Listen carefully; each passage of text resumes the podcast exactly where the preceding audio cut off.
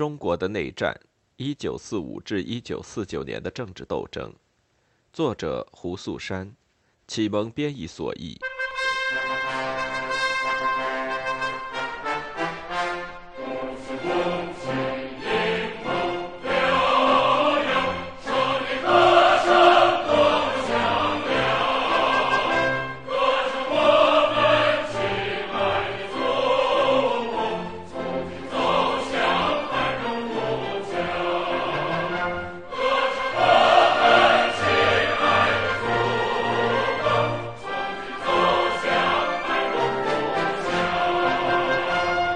村不可避免的，而不是出于选择，共产党将他的工作重心放在农村。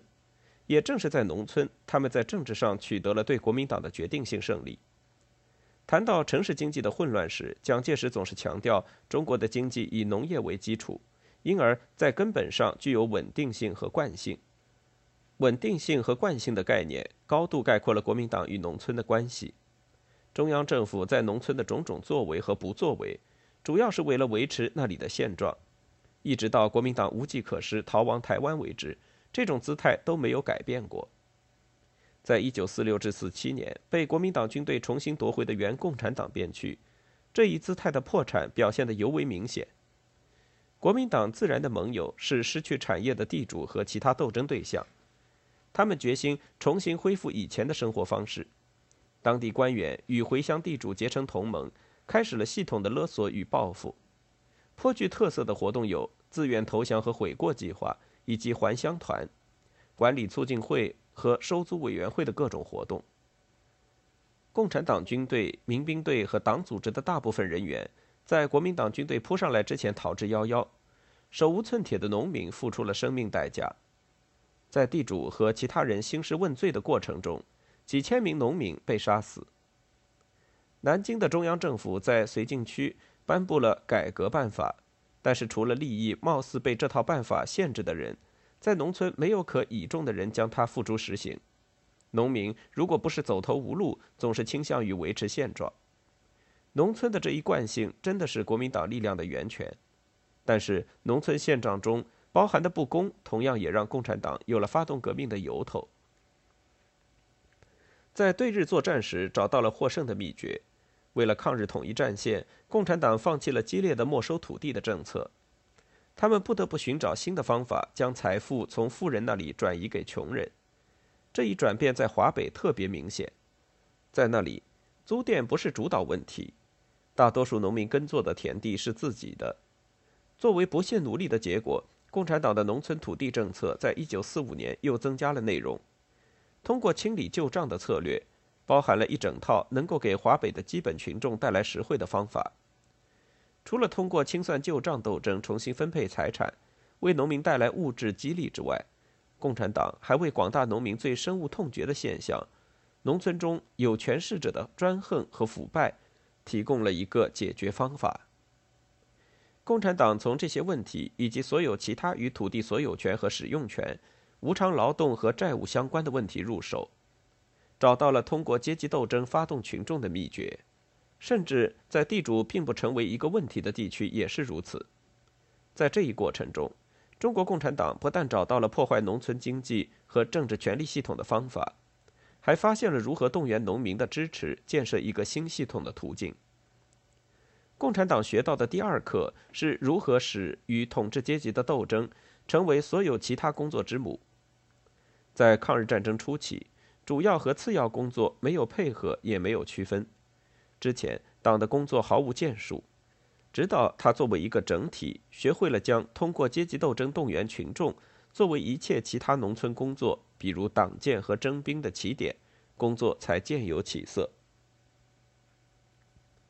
从抗日战争时期学到的极其重要的第三课，与成功发动阶级斗争所需要的条件有关。在党的土地政策在任何地区彻底实行之前，必须在军事上赶跑敌人，破坏他的政治控制，建立新的权力结构的核心。所有的党的指示都强调，在被敌人紧迫威胁的地区，将阶级摩擦最小化的重要性。只有整个地区满足了军事和政治前提条件，土地政策和它引起的村内斗争，才能成为农村工作的中心。抗日战争动员了人力，中国共产党则提供了必要的领导，以便在一九四三年后日军的攻势开始减弱的时候，华北能够大规模创造这些前提条件。在接下来的内战中，共产党人进行的最主要的革命工作就是土地改革。土改在华北的发展和从土改的工作方式和条件中获得的经验，是共产党从抗日战争中学到的最重要的经验。这些经验被1946年5月4日党的指示正式固定下来，标志着官方从减租到土改的转变。五四指示中概括的土改，正好就是抗日战争时期从实践中发展而来的多样化的斗争运动。土改和实行土改的前提条件之间是相辅相成的关系。土改是动员农民参加反蒋斗争的一个重要手段，武装斗争则是为了保障土改的顺利进行。成功实行土改的最基本条件是具有足够的军事能力，能够保护土改的成果不受敌人破坏。这条经验在一九四六至四七年国民党军队出其不意的进犯解放区之后得到证明。那次进犯使得发动村内阶级斗争的所有前提条件不复存在。根据抗日战争时期的经验，可以得出这样的结论：共产党军队不再能自由执行任务，中央政府在农村地区重新建立了他自己的政权机构。斗争运动中，共产党所述的敌人给予中央政府支持。一九四八年五月，党中央再次提出了前提条件。他在实质上与抗日战争时期规定的前提条件是一样的，承认在这样的环境下实行土改的危险性，除非该地区在军事上安全，除非大部分农民要求分地，除非有现成的足够多的干部领导工作，否则不实行土改。这些条件在一九四七年夏天以后解放的新解放区总体来说还是欠缺的，所以命令这些地区暂时放弃土改，采取更温和的政策。比如减租减息。然而，在条件许可的地方，土改能够动员和组织基本群众，形成中国共产党领导的农村新政权。标准的解释是：通过重新分配土地和其他财产，改善农民的生活，他们的觉悟随之提升，愿意行动起来，支持共产党反对国民党的武装斗争。重新分配财产和改革当地行政机构，提供了有形和无形的利益。于是，农民用支持共产党作为回报。就这样，寻求支持的共产党如愿以偿。但是，实际过程绝非这么简单明了，因果关系也远没有这么直接。农民想要留在家里耕种新分到的土地，传统上对参军的偏见不是那么容易就能克服。党内批评显示，由斗争运动和重新分配财产引发的新生阶级觉悟，并不像声称的那样。直接带来与国民党作战所需要的特定方面的支持。从这个意义上说，土地改革的主要作用是推翻现有的农村上层集团，无论是不是由地主组成。土改摧毁了统治阶级政治和经济上的控制权，是创造新秩序不可或缺的一步。建设新秩序成为所有其他工作的起点，土改的第二个关键组成部分。参加多种多样的诉苦运动最踊跃的农民加入了中国共产党的部队，或成为新的村领导。得到土地和财产的人加入了农会和其他村组织，于是共产党可以依靠这一农民自己担纲的公共组织，由他负责收取粮食税、组织军事运输队和对不愿参军者施加社会压力。开始，斗争运动不论阶级，这是他包括多个对象不可避免的结果。直到一九四五年，运动的这一特征在分配斗争果实中依旧明显。虽然大方向是存在的，即取富人的财富给穷人。在一九四五年之后，随着越来越多的地区将财产直接分给贫农和雇农，他们最起码属于华北村庄中举足轻重的少数，如果不是绝对的多数的话，阶级界限清楚了许多。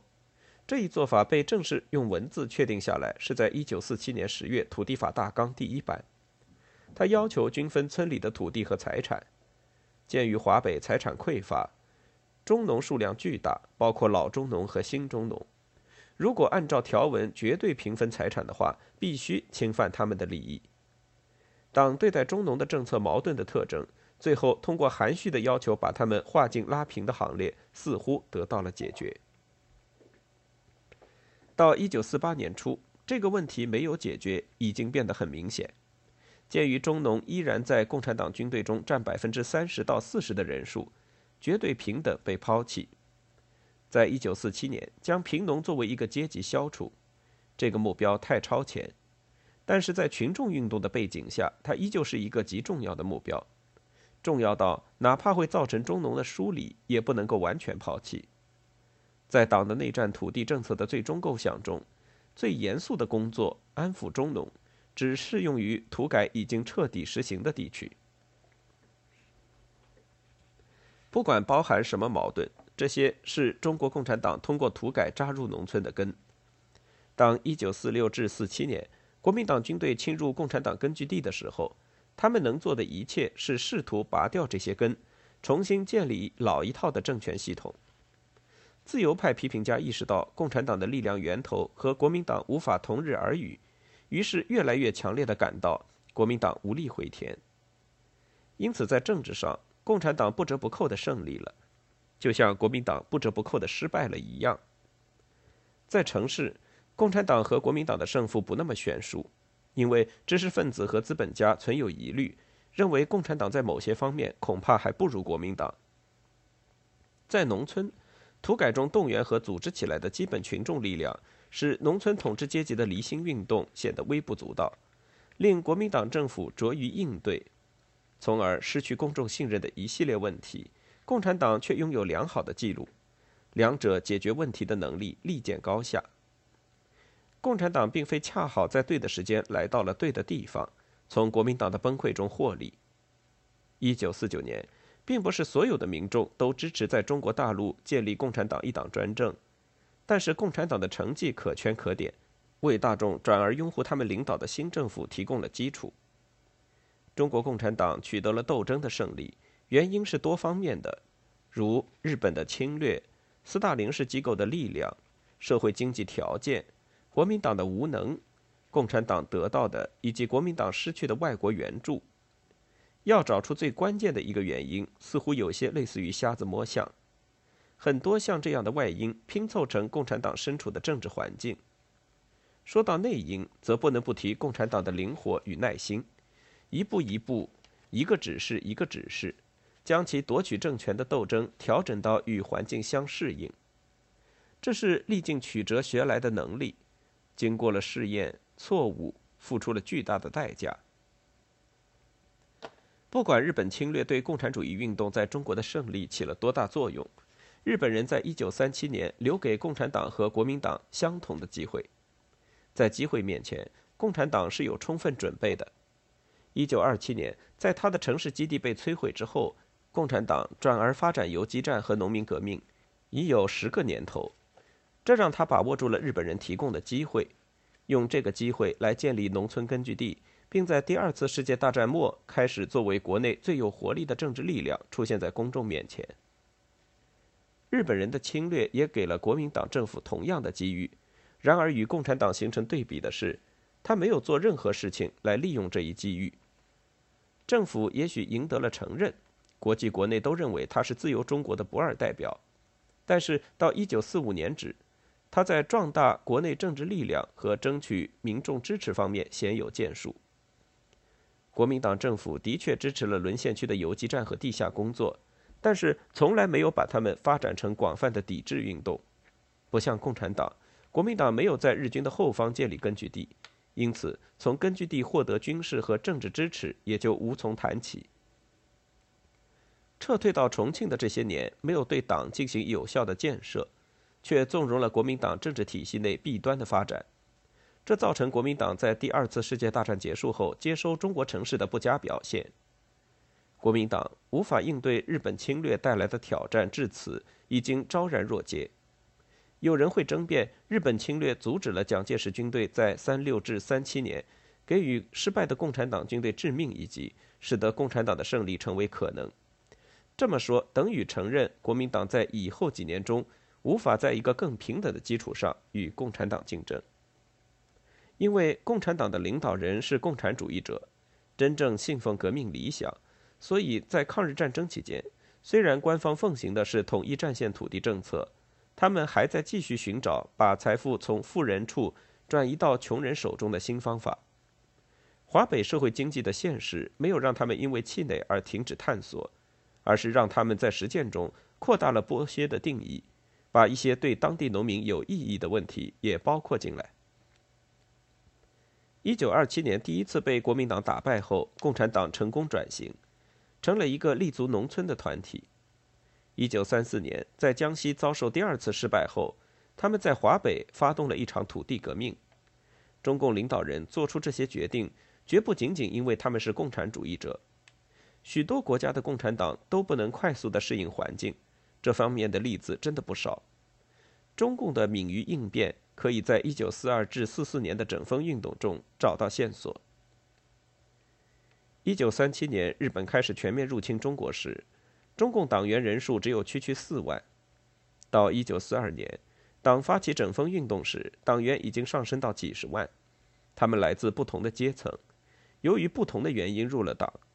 他们的任务是在分散于各偏远地区的敌后根据地中，把抗日斗争发展成统一的革命运动。整风的目的是要灌输有关思想行为的准则，